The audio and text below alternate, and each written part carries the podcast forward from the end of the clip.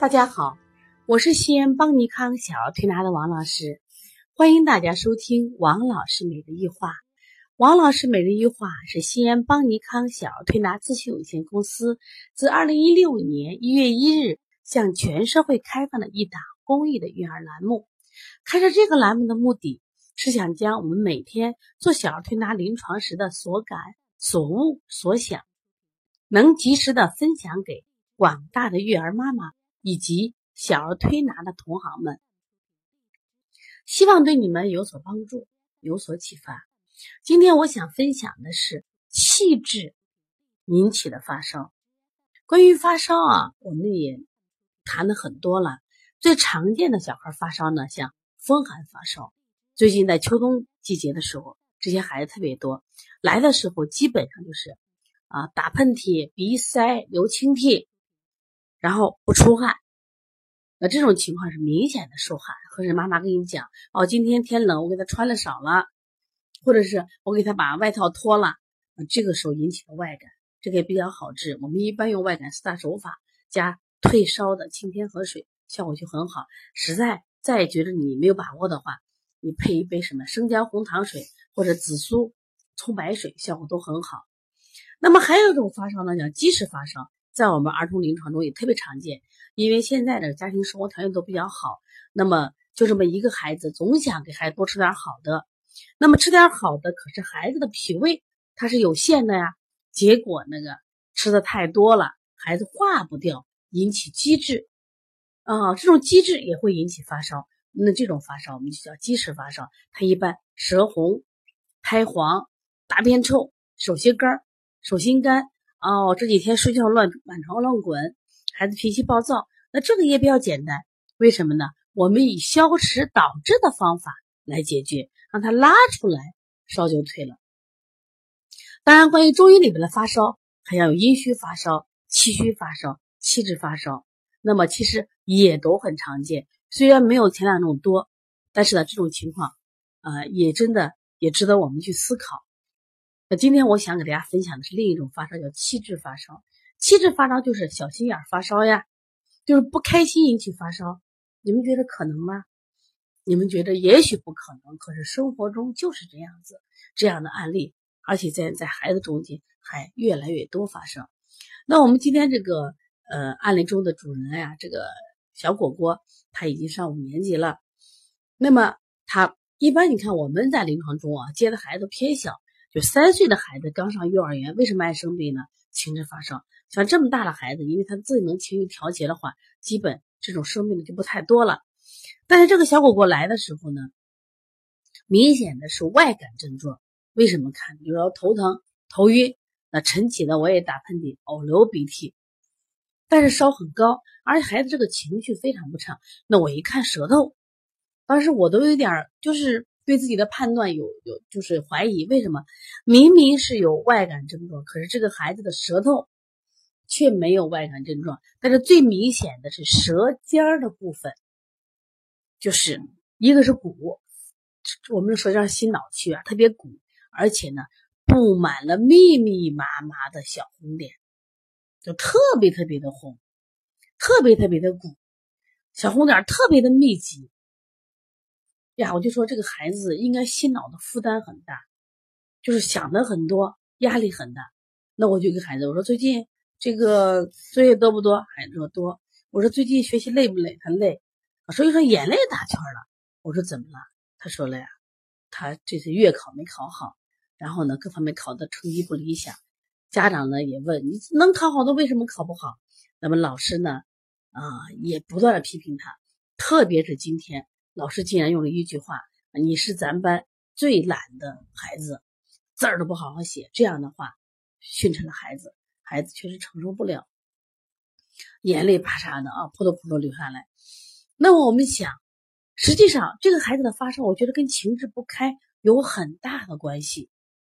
也就是说，因为这是个五年级的孩子，又是一个呃敏感的女孩，所以她自己其实很要强的，但是呢。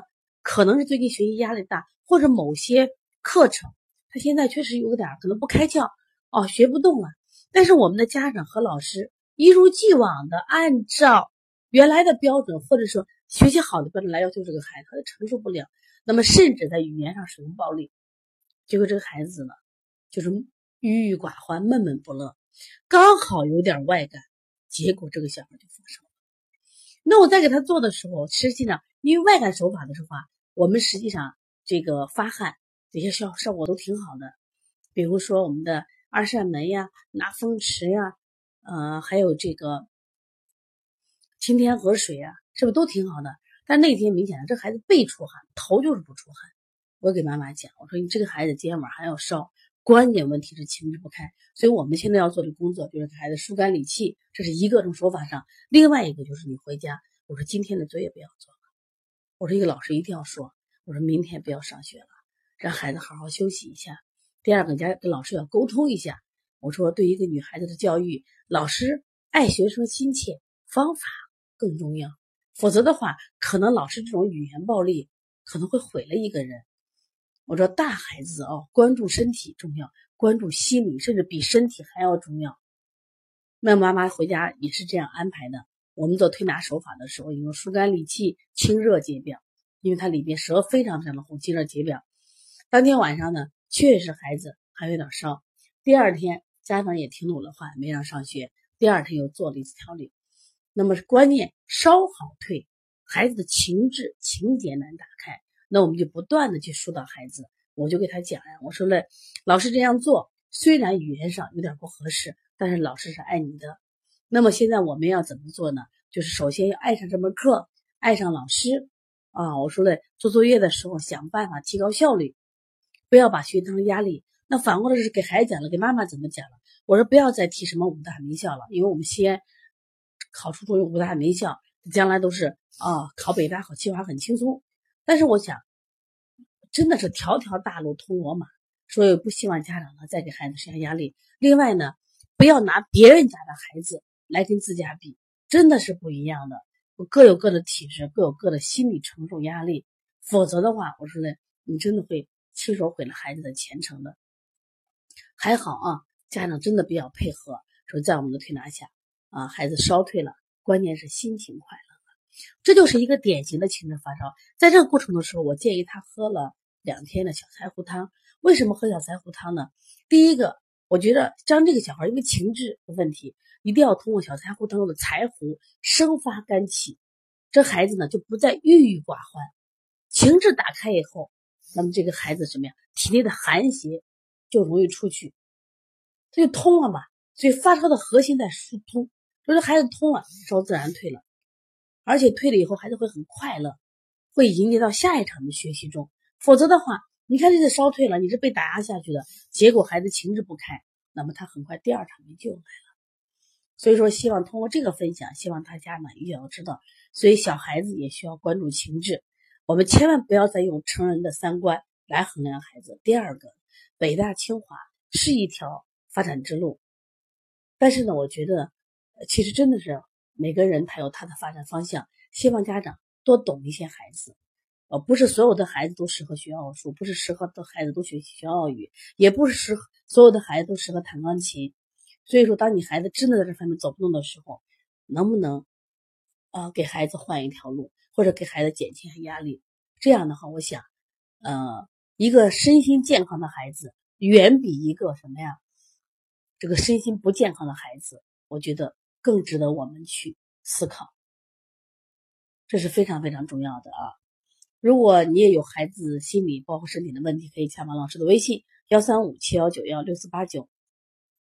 另外呢，王老师三，王老师每日优化三，黄老师讲临床，以及王老师呃教大家看舌象知疾病的这本书，这是三本书啊，预售现在在淘宝啊可以预购了。